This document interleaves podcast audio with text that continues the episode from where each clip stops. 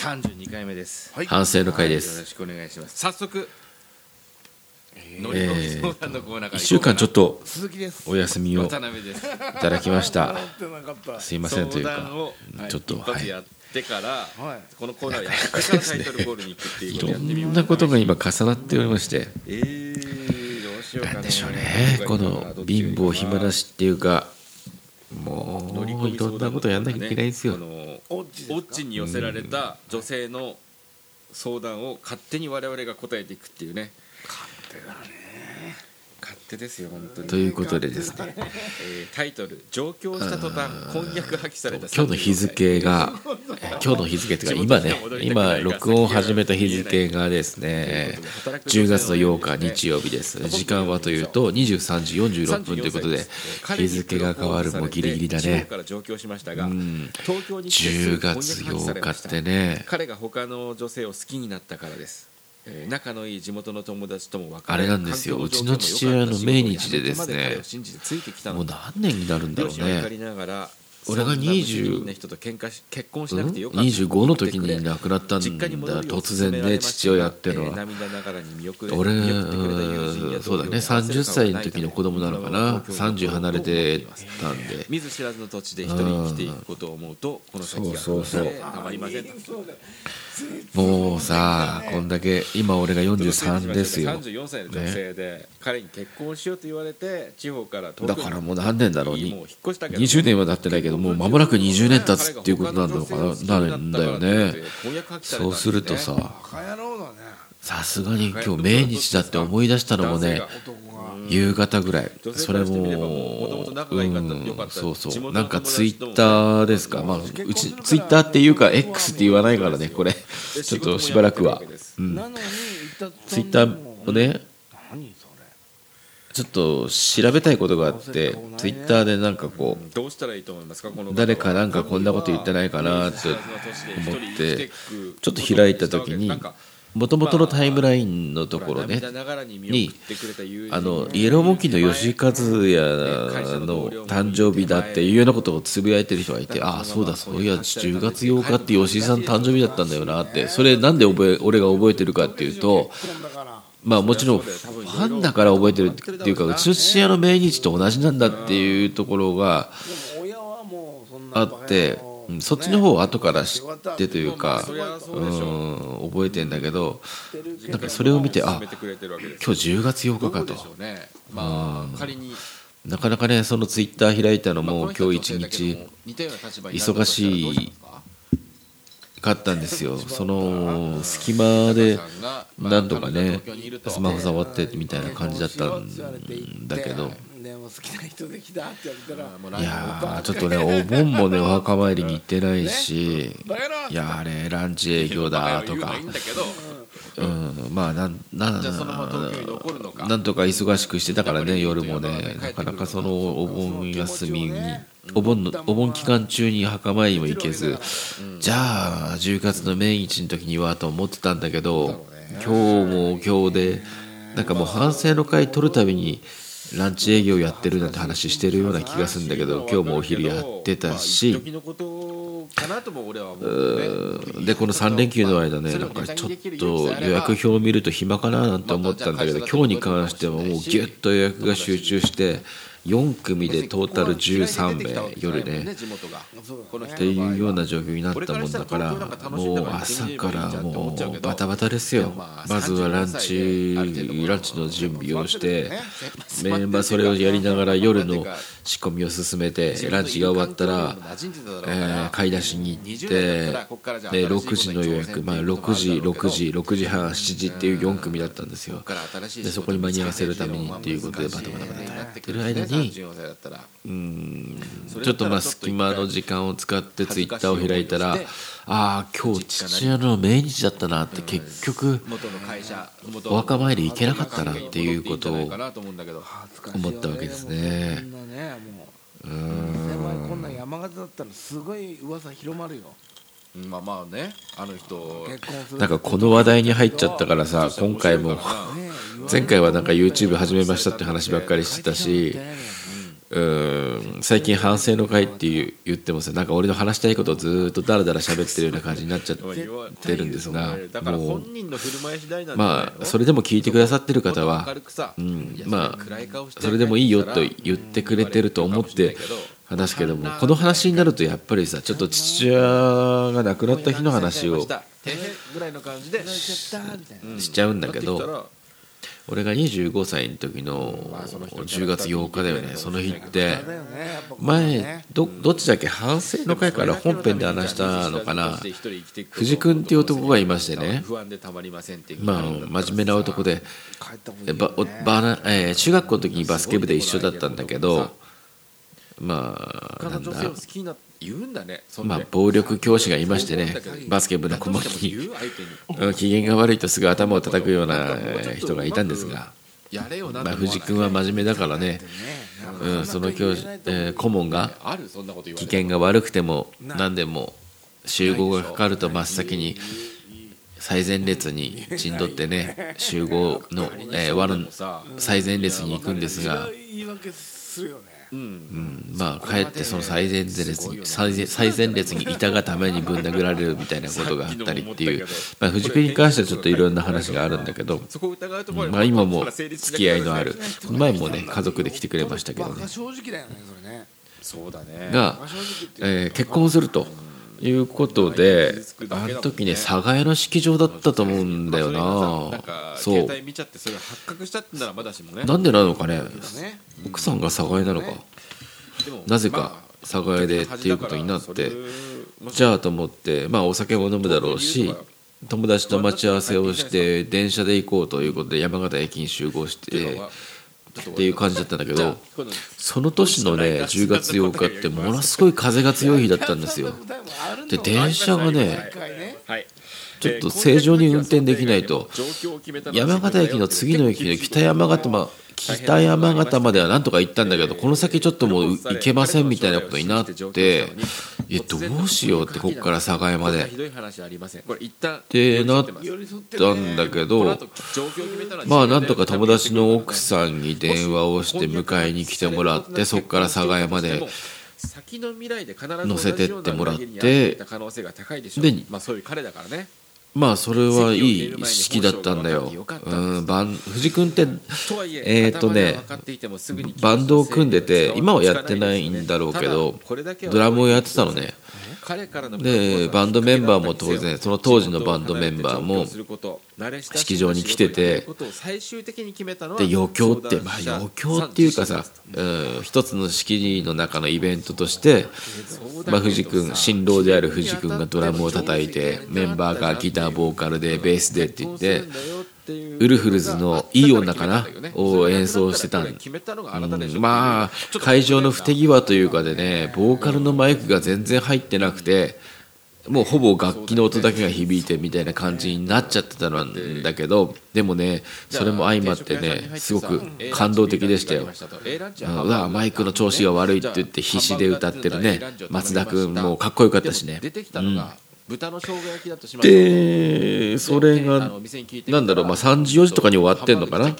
終わった頃にはもう風も止んでてで二次会ですと。二次会はね寒河江じゃなくてね山形駅前の居酒屋でっていうことになったらあれっていろはにホヘトだったかな？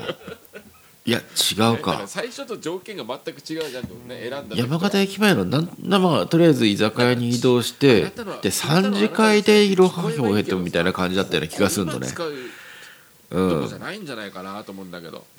で俺いつもさで、まあ、いつもってもその当時なんだけど携帯をただ無音にしてたのね今は仕事やってるからなんか着信が分かるようにはしてんだけど昔はそれがなんとなく嫌で無音にしてるんだ。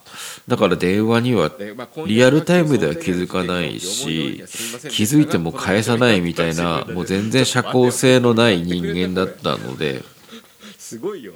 厳しいうんあれだったんだけど。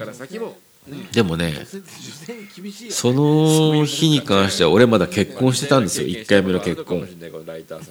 で藤君の結婚式に行くからっていうことで出かける前にその奥さんからなんか電話はつながるようにしといた方がいいんじゃないって何かで言われたんだよね何かの流れで。あつながるっていうかその分かるようにしといたらいいんじゃないって言われて。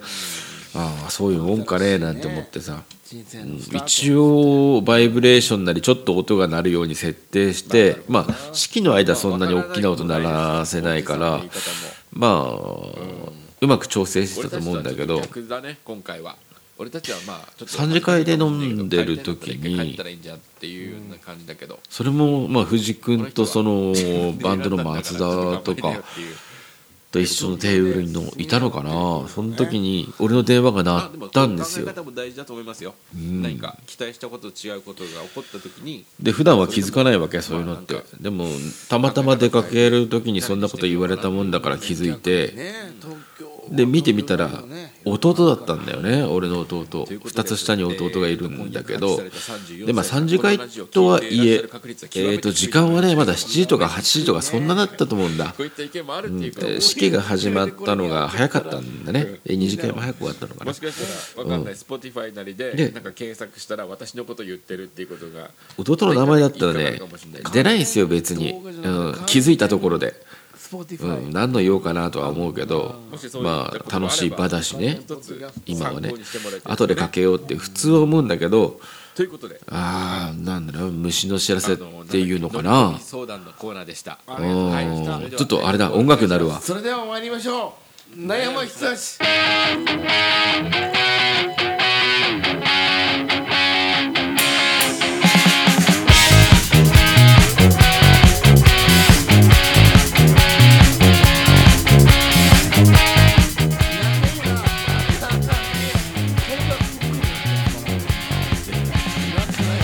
そう。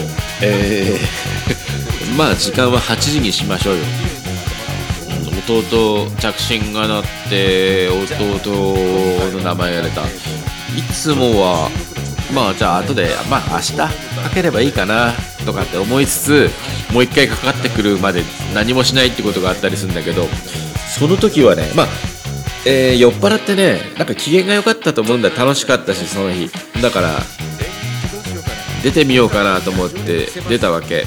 なぜかというと,、えーとまあ、いろん。な人に迷惑かかるかもしれないで俺もねちょっと調子に乗っちゃってさ「え何?」なんつって。もし駅前とかで飲んでるんだみたいな話だったら「え俺これ今日藤君の誕生日でここに行くから」みたいな。別に合流するつもりじゃないんだけどなあお互い駅前だねみたいな。会話でもしてやろうかなと思っちゃったわけですよ。そしたらねなんかいつもお世話になってんの？そういうことらしね。かけてきたくせに黙ってんだねうちの弟ってのがこれ。ツイッターの話です。え？X うん。わけわなんか口ごもってるっていうか俺はねもう調子いいから「え何？どうしたの?」みたいな「今日さ藤君の結婚式でで3次会でいろはにほへとって知ってる?」みたいな「そこで飲んでんだけど」みたいな話してんだけどかけてきた張本人がさえずーっと黙ってんだよ。その方、えーあといたずらだよ。下着の色とか聞いてくるつもりなのかなっていうぐらいのあれなんだよ挙動不審なんですよ。でもねえうーんとその電話の奥って奥って表現もおかしいんだけどさどうやら弟の背後から一人女性の声が聞こえるわけですよ。ささやき声みたいなのが。なんだ彼女と一緒にいるのかと思ったらねうちの母親の声なんだよ。母親がさうちの弟に対して「早く言いなさい」って言ってんだ。その声は聞こえんのね。えーそのどうやらなんか俺に言わなきゃいけないことを言えずにいると。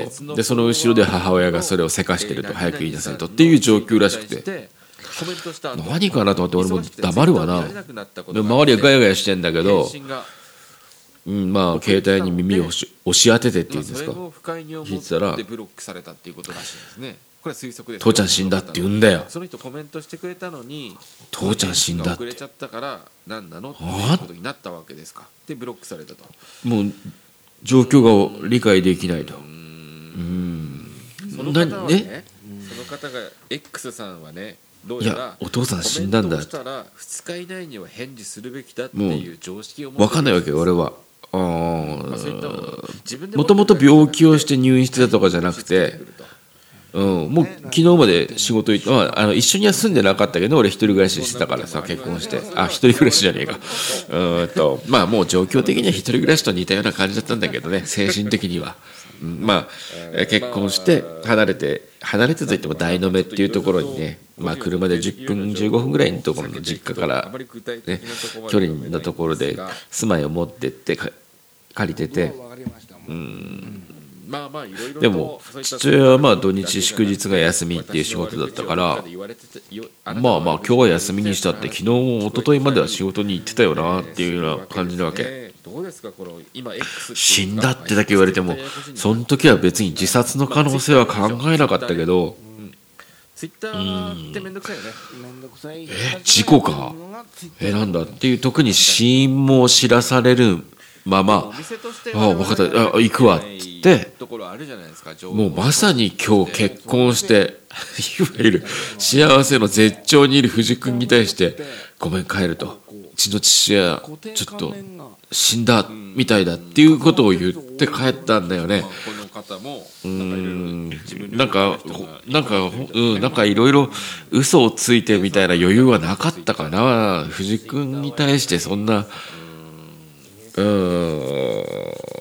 結婚式まあ披露宴のね済ませたばっかりの人になんていうことを配慮する余裕もなくで2階3階のところに席があったと思うんだけど細い狭い階段をさまあよお酒もあるしど木が動転してるしでなんとかここで転げ落ちちゃいけないななんてことは気をつけつつ降りてで自転車で駅前まであの出発する時はえ自転車で駅まで来てでそこから電車に乗って、まあ、結局強風でみたいな流れだったからね。駅前にで自転車があったんでまあね当時まあ今はいいけないですよ。自転車でお酒飲んで運転しちゃいけないんだけど止めてやった自転車に乗ってさ実家まで。そうだな。駅前からだったらやっぱり15分ぐらいなのかな？駅前から実家まで。もうインスタから作れよって思ったけど。漕ぐんだけど。まあまあ別にそんな興味ない。現実感はないんだよね。ね。A さんはなんで作らないんですか、うんまあ、おじいちゃんおばあちゃんが亡くなったっていうことは経験してるけど親ってねやっぱり全然違うよね。うんなんか信じられない。なんかペダルをこいでてもふわふわしてる感じ。でもねやっぱりね涙みたいなのが出てくんだよな。あでなんかちょっと恥ずかしくなるあー。なんか俺は自意識が目覚めちゃったんだね。うん叫んでたと思う結構初期の頃はでもね人間あれだなと思うんだけど人がいないところを選んで叫んでんだよな。うん。駅前の人通りが多いところではさ一応冷静に自転車を漕いでるふりを装ってなんか裏道の真っ暗なところに来た時に多分お父さんっていうふうに言ってたのは覚えてるかな。でも実際にその今思えばすなんていうのかな遺体を見るまでっていうのは全くもうやってたよ。信じられなかったんでもう立ちの悪いドッキリでもいいから玄関開けたらうちの弟が出てきてドッキリでしたってやってくれたらいいのになっていうことは思ってたかな。で実家に着いてドアを開けてヤフーのジオ神妙なんだよ。借りてホームページ作ってましたよ、でもうまるで人が死んだかみたいな感じの雰囲気なんだよ。切り番ゲットするとなんかいいことあんの？そもそもホームページのカウンターで分かる。ん。ですでうちの実家ってのはリビングがあってそこから襖で仕切られて、えー仏壇のある、まあ、おじいちゃんおばあちゃんの仏壇がある部屋があってっていうふうになってるんだけどそっちのその仏壇がある部屋のところに布団が敷いてあってまあ父親がよう断ってんだよね。どうやらこれ。ドッキリじゃないんだうんだから切り板踏んでおいてうん。ゲストブックに何も足跡あの状況を聞くとだよ。その日っていうのは父親だけが休みだったみたいなんだね。母親は仕事弟も仕事っていうことで。でうちの父親っていうのはねチャルメラの醤油味が好き。俺も小さい頃よく母親とか父親に作ってもらってたんだけどあの袋麺ね。あの四角いチャルメラの醤油味だ、うんいや好きで休みの日に調子に乗ってだよ。午後3時ぐらいなのかな。もう本当にチャルメラを食べて自分で作ってね。誰もいないから。その日はみんな仕事に行ってるから。だからチャルメラを作ってで湯船にお湯お湯をためてどうやらそのチャルメラ食べてお風呂入ってえー、そしてまあ焼酎でも早めに飲んでやろうっていう算段だったらしいんだよねだからまあちょっと腹をある程度満たしてからお風呂に入ってテーブルの上に焼酎とグラスと用意してまあ浴室に向かったらしいんですよ。でその浴室から出てこなかったってことなんだね。うん。弟が夕方家に帰ってくると父親の車は当然休みだからあると。でもそういった場所がなかった50代60代の人が電気がついてないんだって家の、まあ父親がお風呂に入った時間っていうのはまだ早かったからまあ10月といえど、ね、まだ3時過ぎぐらいでしょ、うん、だからまあ電気もつけずにねいろいろまあ食べたり飲んだり飲んだりというか飲む準備をしたり、えー、お風呂の準備したりしてしてたんでしょで鍵は開いてるしなんか人がいた形跡はある。でもお父さんいるはずなんだけどいない。でおかしいなと思って。本当は顔を合わせて風呂の風呂を覗いてみたらまあそこで動かなくなってたらしいんですよ。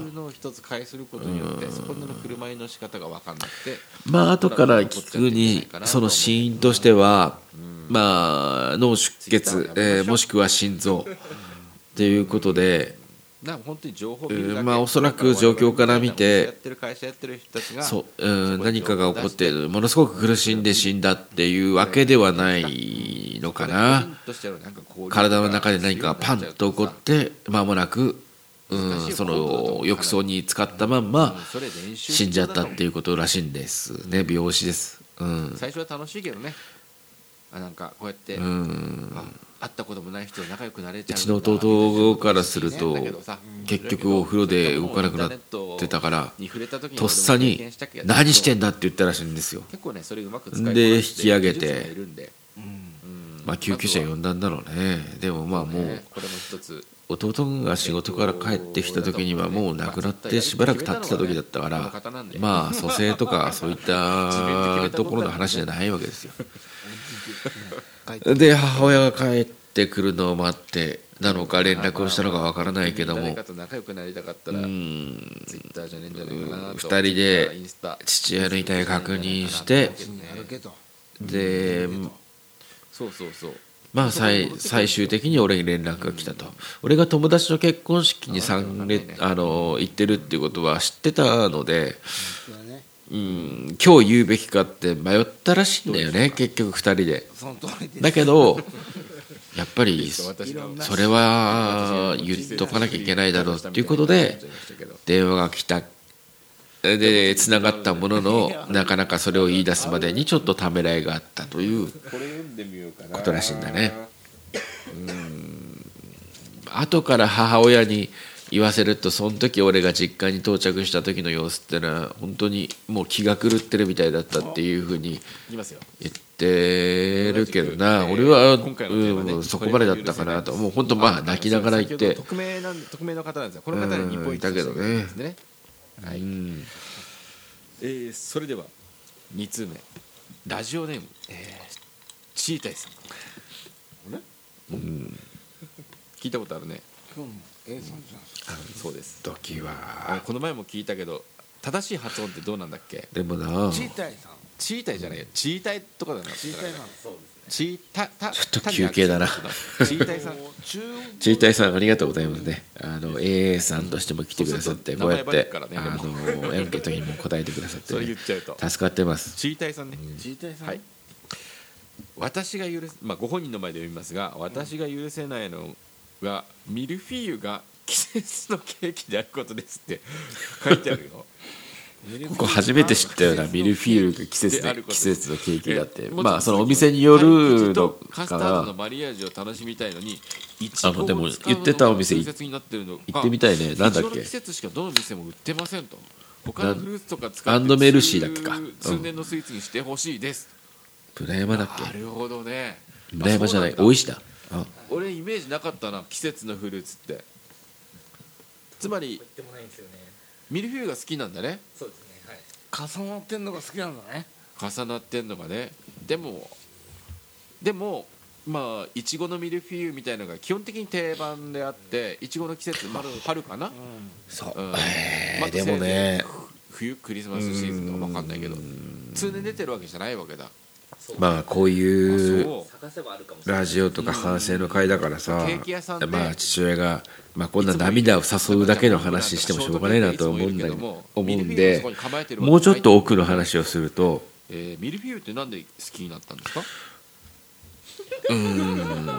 そこでなんていうかな25歳で父親を亡くすっていう悲劇を背負った後の俺っていうのはじゃあシュークリームってわけでもないんだ。カスタードうん。俺は好きじゃないんだよね。自分自身のことを。パイ生地。あれってなミルフィーユって悲劇に寄りかかったっていうことはあるんだと思うんだ。ぐしゃぐしゃってなんじゃないの？ぐしゃぐしゃですね。ううん。んうまくは食べれない。なんていうのかあなの折り重なってる感じの食感がいいわけだ。悲劇ってうん。ミルフィーユね。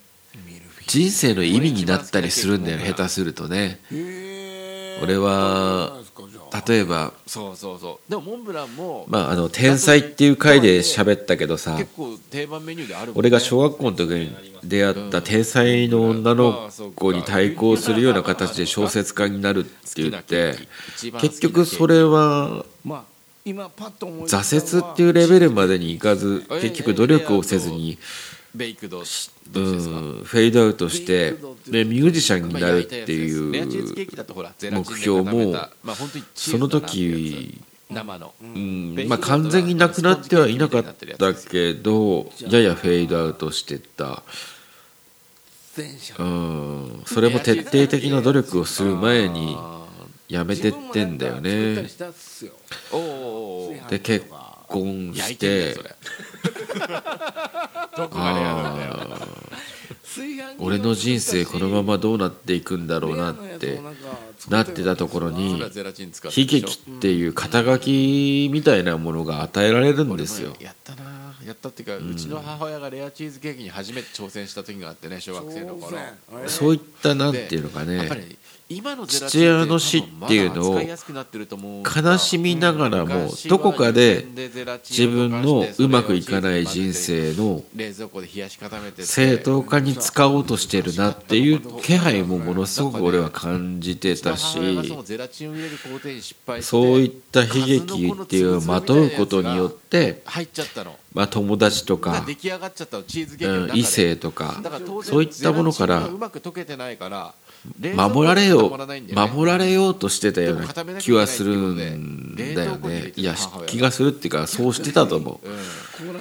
だからケーキの中ではゼラチンがうまく溶けなかった数の子のつぶつぶみたいなやつが入ってる、それをさらに冷蔵庫で固まらないもんだから冷凍庫に入れ20代てアイス状にして。30代っていうのはでやっと俺は固まって。30代までいかないか。20代っていうのはそことの戦いが始まった時始まってた始まってたとかその戦いの時期だったかな。ガシガシガシガシ、ううん。ん。アイスを削りながら食べて時々何口の中に入ってきたあのまあね数の子みたいなゼラチンを25歳で父親を亡くすって悲劇っていうのはその時は別にさでまあ母親に気使うからみんな結構トピックとしてはでかいんだけどでも30代40代になりゃさ父親母親が亡くなったっていうのは話としては珍しく全然ないんで悲劇を薄れていくそんだよね、うん夜中起うきて、ん、だからいつまでもそんなのアクセサリーにはそれできないわけだ。でもその当時亡くした直後っていうのはものすごく分かりやすく言うと俺は若くして父親を亡くした人間なんだからなって偉そうにしてたと思う偉そうにってふんどり返ってたっていうことじゃないんだけどそういう悲劇を身につけることによってなんとかこう社会と渡り合えんじゃないかなっていうことにしてたんだよね。うん。それは職場に対してもそ一番好きなのはあの大石田のハンドメルシー。大石だ。美味しいんだ。あったまりランドのうなかなかこの感じを今あうまく表現できないんだけどさ。知らなかったけどうん。あるんだね。でそこの店主そう。でも俺はそういう傾向あるんですよ。中学さ中学3年生の時に心の病気を一発やっちゃってまあ高校1年の9月までそれを引きずるんだけどなんていうかな。ね。確かにな。まあ病気になってそれを乗り越えたっていう体験をまあ俺は一つまた悲劇を着て意識して食べて10代たね20代の前半を行くからね。なんかな。うん。あれってフォークで食べるの？かわいそうな自分っていうものを何かしら社会に参加するチケットとか免罪符とか、ね。うん、そういうのにしてた時期っていうのが長かったんだよね。カスタード。うん、ね。パイ生地でしょ？あれ挟んで。ミルフィーユの語源は知ってますか？で自分がそうしてるっていう自覚もあったしね、ミルフィーユですよね。うん。ミルとフィーユに分かれるんだけどミルは？意味。これまあ山形新聞のうんまあ何年も前だけどさ日曜随想っていうところに書いた話なんだけど、ミル姉さん。ミルってのは線えーですね父親が亡くなって四十九日だったかなその法要の時にえーまあ親戚とか親しかった友達とかが集まって食事をしてで最後に挨拶をする時に俺がまあ頼まれたんですよ母親にね。その時に話したのが小山律子さんのお菓え子の作り方ーまあ本当に父親が死死んだ直後っていうのはものすごく前に、えー苦しくて翌日死亡届を俺が病院にっていうかなんお願いしに行くんだけど母親が持ってる小山律子先生のその途中のコンビニで何か腹に入れとかなきゃいけないなと思って食欲はなかったんだけどコンビニでパンを買ってえー車に戻って運転席でものすごく晴れてる日だったんだけどフロントガラスからその奥に見える青空をちょっと眺めて運転席の椅子をちょっと倒しながらパンを食べたのね。確かにハードル高いねこれ結構。タルトってうん。ね父親が死んだ翌日ねだからうちの母小学校4年生そのパンがねうまかったの作りたいからって一応すごい材料費出してもらってその時にまあ小麦粉悪いにしたって俺そのまま車で泣いたんですよ生クリーム買ってああと一番お父さん死んじゃったのに俺うまいって思うんだなって持って。当時なんかね何なんか泣いたわけ。スーパーとか回ってうん。っていう話をそので四十九日の時の挨拶にしつつ甘でも今これだけ日数が経ったらお父さんのことを忘れてる時間がちょっとだけあるっていう話をしてもしかしたらこうやってでお父さんがいなくても平気な日常がやってくるのかもしれないっていうのは自分で作ったやつが美味しかったってこと？うん。美味しかった。そういった自分のことを嫌いでもあるけれど。もまあそうやって前に進んでいくってことなのかもしれないって話を俺はえー親戚一同お父さん友達の前でしたわけですよ。夏今ぐらい今よりもまあちょもうちょっそとれを話してる時に俺はリンゴのパイをまあ会場からすすり泣きの声が聞こえてくるわけ。俺は調子に乗ってるわけ小学生で？うん。俺はねそのすすり泣きを聞きながらね 調子乗ってるねじゃあ。翔太の寿司調子乗ってるなやっぱりね心のどっかでやったなって思っちゃうんだよ。リンゴを丸ごと、えうまくスピーチをしたっていうことだよね。それをパイシートで包んでオーブンでつまり丸ごとリンゴが1個入ってるパイだったのね。それってアップルパイ結局ねじゃないですか？自分の言葉で人を泣かせたってまあいう喜びも同時に感じてるわけですよ。しかもうんやっぱりそうしたいと思ってあらかじめ構成しているわけだね話をね。パイ生地って作ったことないです。あれどうやって作るかっていうと同じ自分なんだけどそれをやろうとしたのも自分だけどその結果に立ち会ってる時にこれイメージすると小麦あのそしてその快感を味わってる時にこいつは何なんだっていういうのも思ってるの自分のことをね。無理やり小麦粉と混ぜていくのよ、うん。でそういう作業によって層を作るわけ。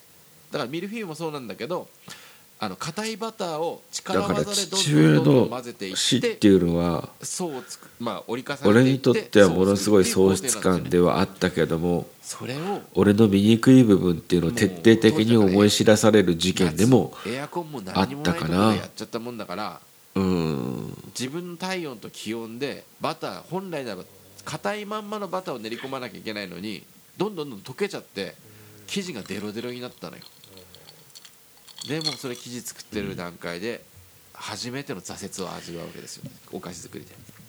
ああもうこれできない。だからこれはお店を始めてよかったなってものすごくかけのそれについては思うんだよね。子供部屋にの戻ってワうん。ンワンワンワン泣いてました。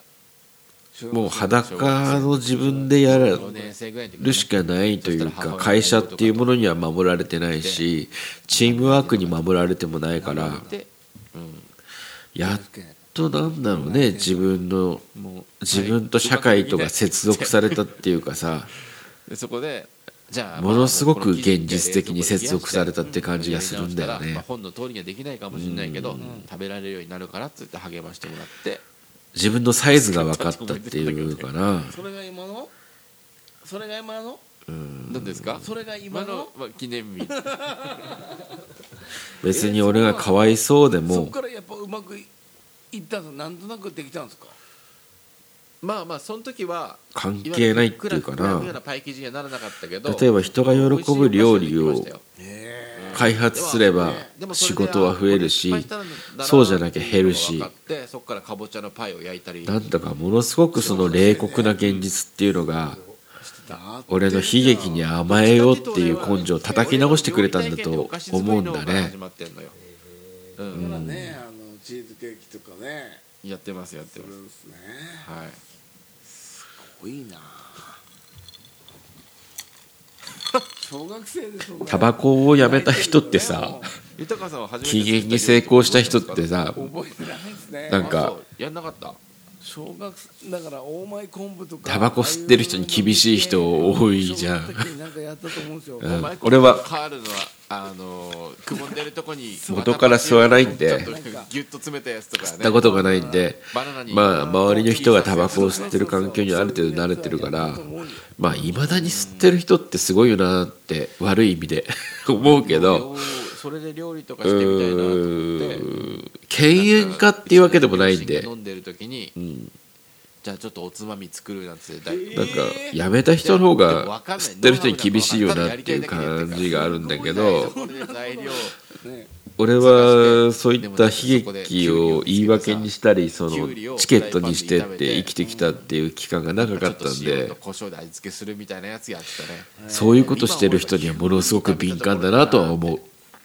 な両親はなんかあで嫌い。きゅうりってこういう食べ方もある。俺もあるんだね同じことやってきたのにね。気を使った審査員みたいなコメントしてたけどね。うん。振る舞ってたんだね。やってたな。うん。でお店で食べなんかある時に外食でそういう人ってやっぱりかわいそうでいたいんだよなって思うんだよ。キャベツの茹でたのが乗って自分がかわいそうであることは周りにアピールするのにそれを再現しようと。かわいそうな状況から逃げたいあー抜け出したいとはきっと思ってないんだよね本心では。ずっとかわいそうでいたいんだよなって。かかわいそうなのって楽なんだよ。まあ周りに守ってくれる人がいる間はね。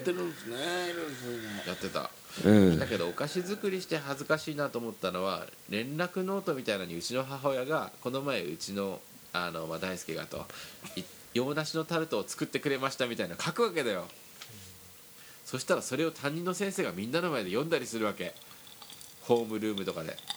えあれが恥ずかしかったねいやえそんなことやってんだってなっちゃうよね。なんか女の子みたいとかって言われちゃって、うん、でもなまあ父親に記念日の料理を食べてもらいたかったななんていうのはまなんていうちょっと僕の思い出に。あ思ったりはするけどね。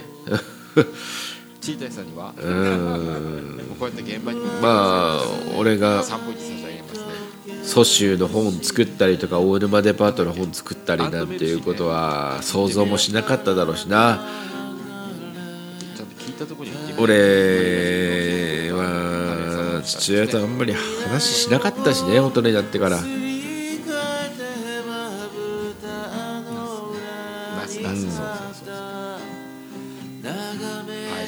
一回俺今でも覚えてんだけどはいお前は何でも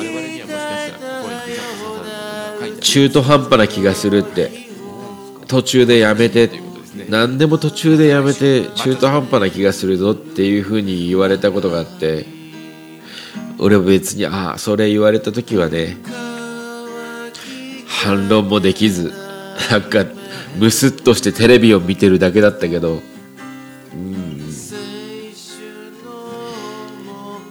そうね。